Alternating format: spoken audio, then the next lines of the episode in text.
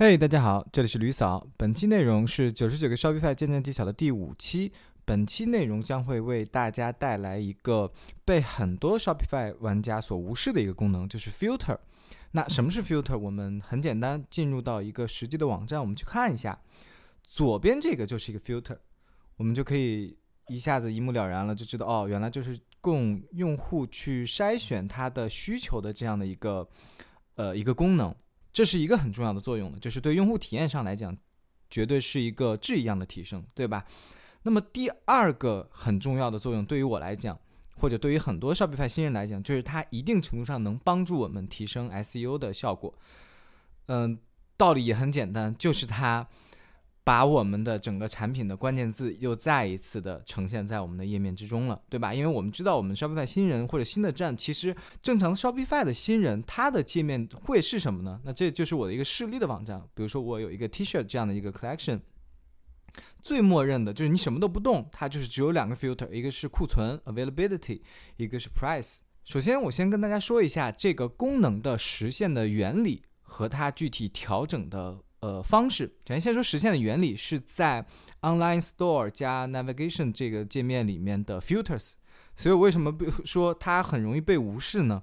就它藏得很深，然后它还需要一个新的 App 去支持它，好吧？所以我们首先先去安装这个 App，安装完这个 Filter 以后呢，我们就去进入自定义它。这时候我们可以看到我们已经出现的这两个，我们需要做的是添加。进入到这个页面之后，我们就需要有三个自定义的选项出现了。首先，第一个 source，我们以 size 为例，就是比如说我的这些 T 恤们，我有 S、M、L、XL，对吧？我希望用户能快速的从呃 filter 里面去选择 size，所以我选择的 source 就是 product option 里面的 size。这里需要为大家解释一下什么叫做 source，也就是你的数据的来源。它来源于哪里呢？比如说我这里选的 size，呃，product option size，也就是来源于我自己在编辑产品的时候，我把 size 这个变体已经加到的产品里来了。就是 Shopify 是知道哦，你你你是已经有一些产品里面是有 size 这个变体的，也就是这里，对吧？我这里已经是已经上传了一个产品，就是 T 恤，然后我这里有 size 里面 S M L，然后 color 是 black white，所以这个时候我就可以选 size，我当然也可以选择 color。对吧？所以 product option 里面是与你的产品本身设置了什么变体可以去选择的。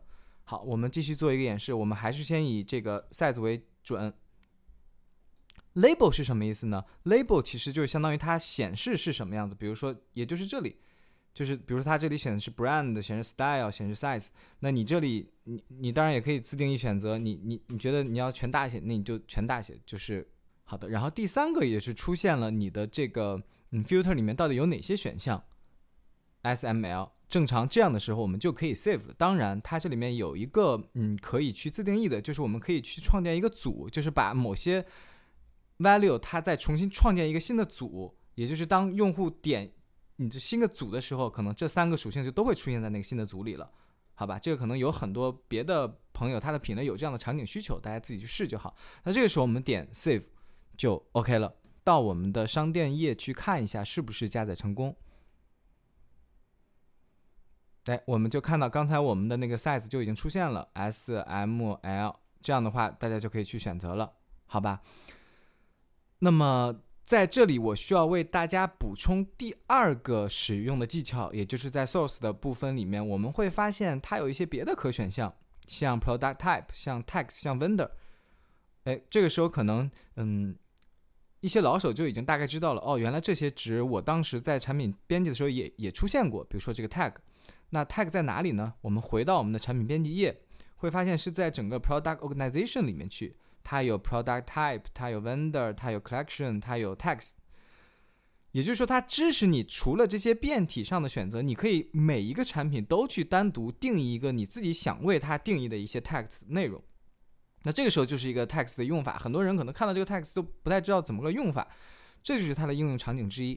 我们再继续演化去去实际实操它具体怎么个应用啊？比如说我的这个 T 恤，我可能我的这家店是想做机能，想做一些功能性的衣服，那我当然需要把这些机能功能性需要罗列出来，对不对？我在这个变体里面，我又不好说这件衣服它具有三个功能，不可能的，而是说我有五件衣服，有一件衣服是 fast dry，有一件衣服是 waterproof，是防水的。那我怎么样能让用户进来说，哎，快速，他就是想去选择所有 fast dry 速干的，对不对？那这个时候我的建议是，就可以用 tag 这个这个标签这个功能来去使用。那怎么做呢？我们很简单，其实就是把你的想做的这个场景，你去直接复制进来，你叫什么都无所谓的，只要用户能看懂，你能看懂就好。然后我们去添加，然后我们去保存。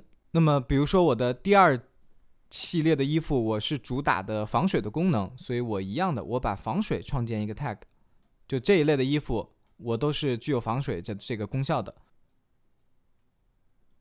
OK，稍微等两三分钟，等 Shopify 加载完数据以后，我们来试一下重新添加，然后选择，这个时候我们就会选择 Text 这个钮，哎，我们就会发现我们刚才创建的两个功能性，它就出来了，fast dry 和 waterproof，对吧？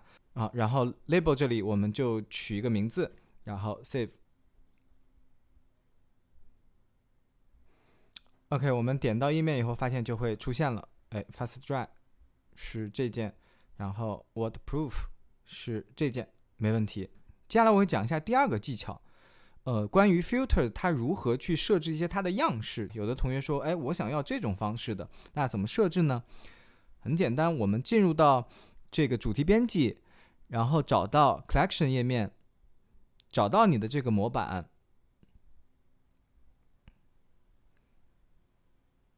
在产品矩阵里面去。这个时候我们可以看到，比如说它还可以让你去选择，你到底显不显示这个 filter 呢？你可以不显，你也可以显示。然后这个时候就可以出现，比如说你要 horizontal，horizontal 之外呢，还有这个 vertical。